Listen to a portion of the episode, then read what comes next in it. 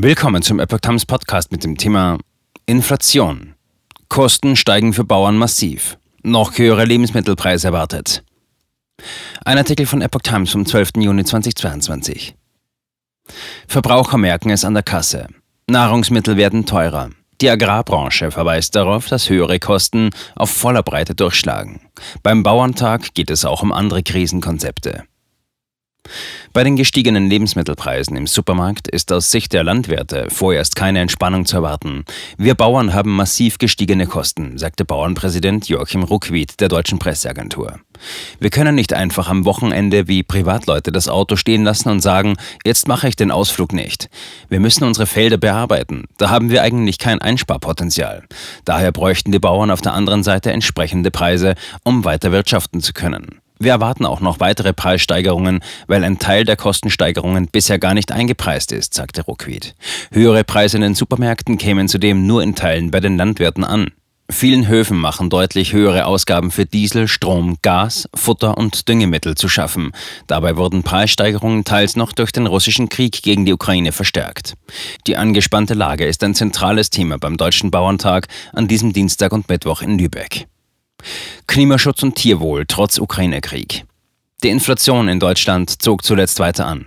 Im Mai lagen die Verbraucherpreise nach vorläufigen Daten des Statistischen Bundesamts insgesamt um 7,9 Prozent über dem Niveau des Vorjahresmonats. Für Energie war demnach 38,3 Prozent mehr zu zahlen als vor Jahresfrist. Lebensmittel verteuerten sich um 11,1 Prozent.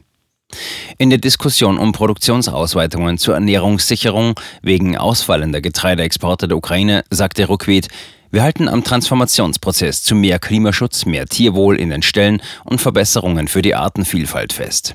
Das bedeutet ein ganz klares Nein dazu, diese Themen jetzt auszusetzen. Auf der anderen Seite müssen wir uns in Anbetracht der globalen Versorgungskrise in Ländern Afrikas schon die Frage stellen, wo haben wir noch Reserven, die wir heben können?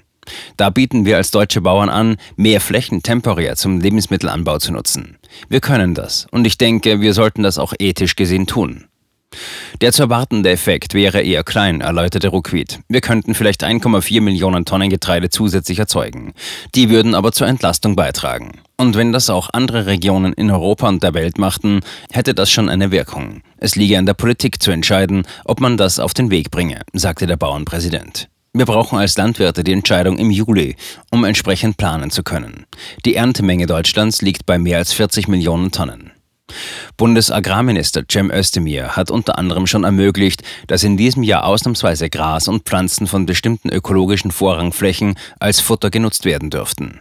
Das soll Preisanstiege abmildern. Der grünen Politiker wendet sich aber gegen weitergehende Rufe, auch aus den Ländern auf Brachflächen wieder alles machen zu können und dort etwa Getreide anzubauen. Bauern brauchen Stickstoffdünger. Ruckwied betonte außerdem, zentral ist, dass wir eine Priorisierung bei der Erdgasversorgung bekommen, insbesondere was die Düngemittelherstellung anbelangt. Stickstoff sei der wichtigste Nährstoff für die Pflanzen. Wenn wir den nicht zur Verfügung haben, brechen die Erträge im Extremfall von einem auf das andere Jahr massiv ein. Um Vorsorge zu treffen, fordert der Verband auch eine Düngemittelreserve. Nur mit genügend Stickstoffdünger könnten Erträge gesichert werden. Das hat für mich oberste Priorität, um Risiken für die Ernährungssicherung zu reduzieren, sagt der Bauernpräsident. Auch bei der Verarbeitung, etwa in Molkereien, werde Gas gebraucht. Auch die Erhöhung des Mindestlohns treibe Landwirtschaftsbetriebe um, machte Ruckwied deutlich. Gerade bei Obst- und Gemüsebetrieben sind Zukunftssorgen groß. Da stellt sich für den einen oder anderen Betrieb die Frage, ob er nächstes Jahr noch Erdbeeren, Spargel und anderes Gemüse in dem Umfang anbauen kann. Derzeit liegt der Mindestlohn bei 9,82 Euro. Zum 1. Juli steigt er turnusmäßig auf 10,45 Euro. Zum 1. Oktober dann auf 12 Euro je Stunde.